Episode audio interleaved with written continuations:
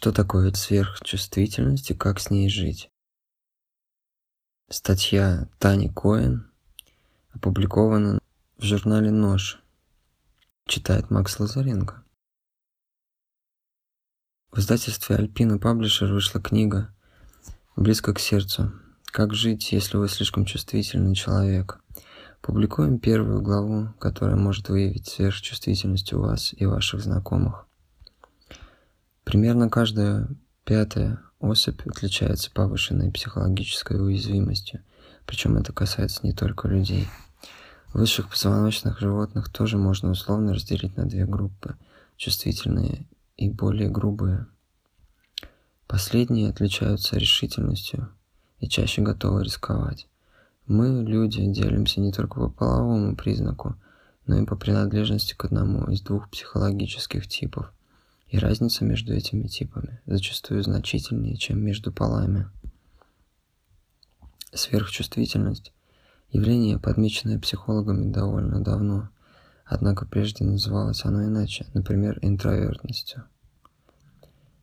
По словам американского психолога Элейн Эрон, впервые описавшей особенности сверхчувствительной личности, она сама некоторое время полагала, что интровертность и сверхчувствительность – это одно и то же, пока не установила, что 30% сверхчувствительных людей являются экстравертами. Сверхчувствительных личностей называют скованными, тревожными или стеснительными. Эти качества действительно могут проявляться, если такие люди оказываются в непривычной обстановке, не находя поддержки и помощи со стороны окружающих. Однако надо отметить, что несмотря на сложности – которые мы испытываем в непривычных условиях, в знакомой и мирной обстановке, мы более счастливы, чем все остальные. То, что мы тяжелее переносим незнакомую обстановку и более счастливы в спокойной атмосфере, научно доказано. Согласно исследованию, дети, чья реакция на сложности была резко отрицательной, то есть сверхчувствительные дети, чаще заболевали и допускали ошибки, оказавшись во враждебной обстановке. Однако в привычной мирной среде те же дети болели реже, чем остальные. Наблюдательность и вдумчивость.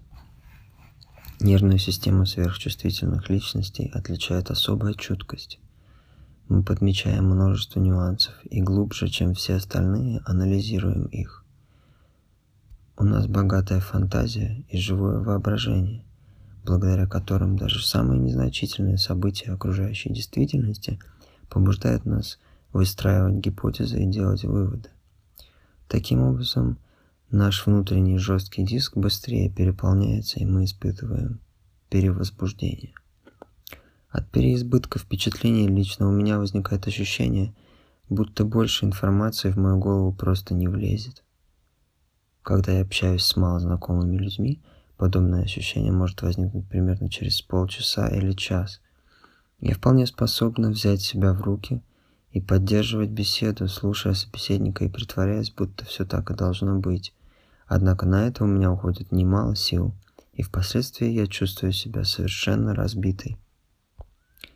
В перевозбуждении нет ничего страшного, но если вы отличаетесь сверхчувствительностью, то в подобной ситуации ощутите переизбыток информации раньше, чем обычные люди, что вызовет желание замкнуться и уйти в себя. Возможно, в описании, приведенном ниже, вы узнаете и себя самого.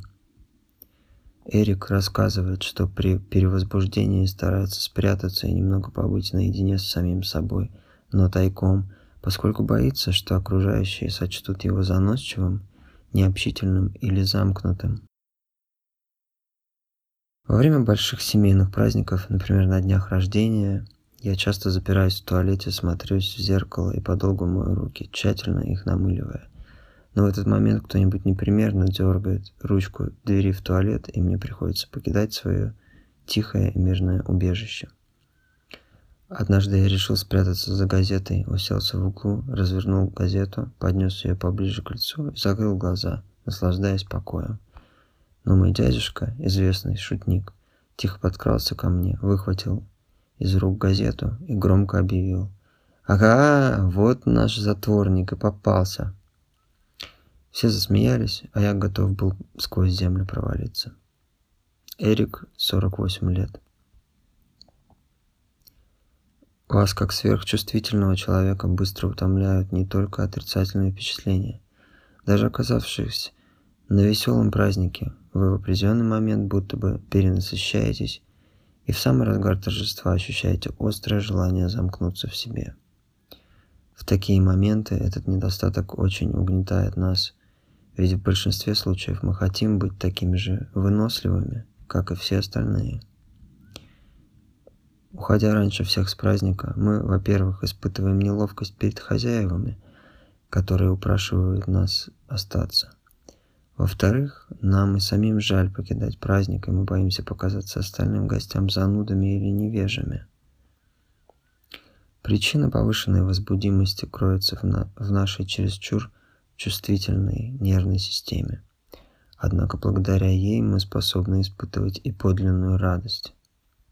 Например, те приятные и спокойные впечатления, возникающие, когда мы слушаем музыку или пение птиц, рассматриваем картины, вдыхаем ароматы, пробуем что-то вкусненькое или любуемся величественным пейзажем. Пробуждают в нас чувство сродни внутреннему ликованию мы способны во всей полноте оценить прекрасное, и это доставляет нам ни с чем не сравнимое удовольствие. Восприимчивость к ощущениям. Если вы сверхчувствительны, вам, скорее всего, не просто отвлечься от посторонних звуков, запахов или визуальных раздражителей, временами ощущения, навязанные извне, выводят вас из себя – Звуки, которые окружающие едва замечают, кажутся вам ужасным шумом, мешающим сосредоточиться. К примеру, в новогоднюю ночь небо расцвеченное фейерверками наверняка приводит вас в полный восторг, чего нельзя сказать о взрывах петард. Кажется, что эти звуки проникают в каждую клеточку, играют на нервах, поэтому под Новый год и после него вы сам не свой. Когда я читаю лекции для сверхчувствительных личностей или провожу с ними курсы терапии, то прошу слушателей рассказать о своих лучших и худших впечатлениях. Нередко новогодняя ночь попадает именно в список худших, и виной тому взрывы петард. Сверхчувствительных раздражают даже вполне безобидные звуки, например, шаги в квартире сверху. Кроме того, их отличает очень чуткий сон, со стороны сверхчувствительные кажутся весьма придирчивыми. В частности, они терпеть не могут холод и сквозняк, поэтому стараются избежать вечеринок под открытым небом. А посещение парикмахерской порой превращается в настоящую пытку из-за резких химических запахов. В гостях у курильщиков им тоже приходится нелегко, даже если хозяин старается не курить при госте – Запах табака, въевшийся в мебель и шторы, непременно доберется до чувствительного носа. Мне рассказывали про одного беднягу, который даже уволился с работы из-за того, что его коллеги постоянно слушали радио, и это мешало ему сосредоточиться. Сверхчувствительные личности – редкие гости в кафе, где играет громкая музыка или чересчур многолюдно. Высокочувствительным людям вообще не просто бывает найти кафе, по вкусу, особенно если они устали, проголодались и гуляют не в одиночку. Мне так сложно угодить, что я иногда сама себе противна. Менее привередливые даже не представляют, как им легко живется. Сюзанна, 23 года. Нам, людям высокочувствительным, многое дается непросто. Наш болевой порог ниже, чем у других, и поэтому враждебность со стороны окружающего мира ранит нас намного сильнее. Впечатлительность. Многие сверхчувствительные натуры признаются, что ненавидят ссоры и ругань. Они с трудом переносят, когда окружающие ссорятся или просто находятся в дурном расположении духа. Однако эта особенность имеет и свои преимущества. Мы способны проявлять чуткость и откликаться на чувства окружающих. По этой причине мы часто выбираем профессии, позволяющие нам помогать другим, и часто преуспеваем в этом занятии. Сверхчувствительные люди, работающие в системе здравоохранения, рассказывают, что в конце рабочего дня часто чувствуют себя вымотанными. Из-за нашей впечатлительности, чрезмерной чуткости и неумения абстрагироваться, мы позволяем чужим переживаниям влиять на нас, и поэтому, приходя домой, по-прежнему думаем о работе. Если ваша работа связана с людьми, советую поберечь себя, ведь стресс приводит к самым плачевным последствиям. Меня часто спрашивают, можно ли изжить в себе излишнюю впечатлительность. Благодаря сверхчувствительности у человека появляются своеобразные невидимые антенны, позволяющие улавливать настроение окружающих.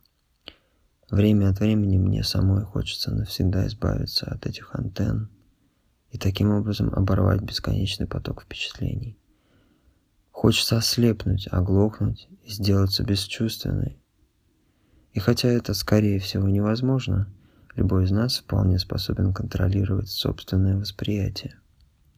Почувствовав, что вас, ваш приятель или коллега вами недоволен, вы можете сделать один из двух выводов. Он сердится на меня. Что же я сделал неправильно? Или он просто не умеет сам решать свои проблемы и поэтому расстроен. Выбрав второй способ рассуждения, вы значительно снизите градус собственных переживаний. В главе 8 я более подробно объясняю взаимосвязь между чувствами и мыслями. При благоприятном стечении обстоятельств излишняя чуткость приносит определенную пользу. Так, психолог и невропатолог Сьюзен Харт отметила следующую закономерность. Младенцы, более чутко реагирующие на окружающую обстановку, чаще откликаются на стимулы. Если при этом ребенок окружен любовью и воспитывается в спокойной обстановке, то он проявляет больше интерес к жизни и способность к эмпатии, умеет радоваться и легче достигает состояния гармонии с окружающим миром. Сьюзен Харт, 2009 год. Высокочувствительные люди выросшие в благоприятной обстановке, с детских лет учатся видеть в своей особенности определенное преимущество. Однако те, кто в детстве недополучил ласки и любви, повзрослев, тоже могут научиться оказывать себе поддержку и управлять своей жизнью таким образом, чтобы превратить сверхчувствительность в преимущество. Ответственность и добросовестность. Эксперимент, участниками которого стали высокочувствительные четырехлетние дети, показал, что такие дети реже врут, реже нарушают правила и реже ведут себя эгоистично, даже когда полагают, будто их никто не видит. Помимо этого нравственные дилеммы они решают более социально ответственным способом. Многие сверхчувствительные личности порой берут на себя ответственность за весь мир – Зачастую мы с самого раннего возраста улавливаем недовольство со стороны окружающих и всеми силами стараемся исправить ситуацию. Чувствуя, что мама чем-то недовольна, я на все была готова, чтобы помочь ей, и придумывала разные способы облегчить ей жизнь. Однажды я, например, решила, что буду улыбаться всем, кого мы встретим на улице, и знакомым, и незнакомым. Я думала, что в этом случае все они решат, что моя мама настоящая волшебница, ведь ей удалось вырастить такого милого ребенка. Ханна, 57 лет. Ощущая дисгармонию, вы сразу же пытаетесь исправить положение и взять ситуацию под контроль. Например, если на вечеринке кто-то ссорится, вы терпеливо выслушиваете недовольных, Старайтесь утешить их или предлагаете различные способы решения их проблемы. В результате вы скоро устаете и уходите с вечеринки, а бывшие враги забывают о ссоре и продолжают веселиться. Ответственность – неплохое качество, но полезно оно далеко не во всех ситуациях. Основная причина, не позволяющая вам оставаться равнодушным, заключается в том, что чужие переживания в значительной степени влияют на вас – и вы начинаете нервничать. С другой стороны, брать на себя ответственность за весь мир бессмысленно. Взваливая на себя ответственность за что-либо, вы тем самым лишаете ответственности кого-то еще, кому не помешало бы научиться отвечать за свои собственные поступки. Научившись держаться в стороне от чужих ссор, я, безусловно, продлил себе жизнь. Эгон, 62 года. Высокочувствительные личности нередко считают себя виновниками плохого настроения окружающих и поэтому стараются проявлять крайнюю деликатность. Люди более толстокожие реже задумываются о последствиях своих слов и поступков, чем нередко ранят высокочувствительных. Беседуя со мной, сверхчувствительные люди нередко признаются, что обидное или даже просто неосторожное высказывание, услышанное ими в свой адрес, совершенно выбивает их из колеи. Они ожидают от других такой же чуткости, какую проявляют сами. Однако напрасно большинству людей абсолютно безразличны чувства окружающих. И уж лучше быть готовым к этому, чем раз за разом приходить в ужас. Логично предположить, что из-за подобной щепетильности вы медленно налаживаете контакт с другими людьми, а в спорах нередко проигрываете, потому что остроумный ответ приходит вам в голову лишь через пару дней. Оговорюсь, однако, что сверхчувствительные личности далеко не всегда бывают щепетильными, чуткими и ответственными – в состоянии перевозбуждения мы делаемся совершенно невыносимыми и способны на опрометчивые поступки.